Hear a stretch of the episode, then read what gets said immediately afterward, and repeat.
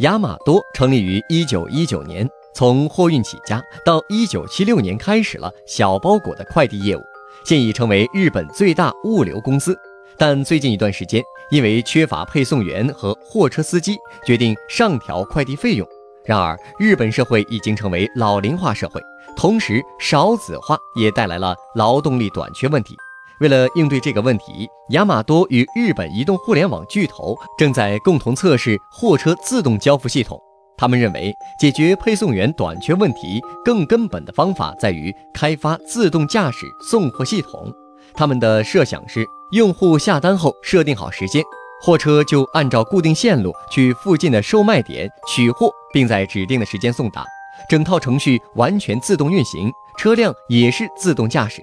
目前，亚马多已经开始在日本神奈川县测试自助取货车，车内搭载货物自提柜，消费者可以指定取货时间，等车到达时凭密码自取包裹。亚马多研究部门理事荒木勉士曾在五月的一次演讲中表示，亚马多也考虑和其他快递公司合作，共同开发这套系统，制定全国统一标准。根据国际媒体报道，日本政府应对老龄少子化带来的劳动力短缺问题。计划分别于二零二零年和二零二二年开放无人机送货和自动驾驶卡车服务。除了无人机和自动驾驶货车，日本多家造船公司和海上运输公司现在已经开始共同研发轮船的自动驾驶技术。这样，船只出海时只需要配一小部分船员就可以。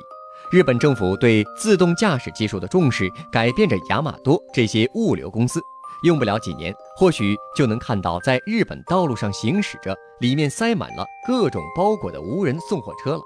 获取更多创业干货，请关注微信公众号“野马创社”。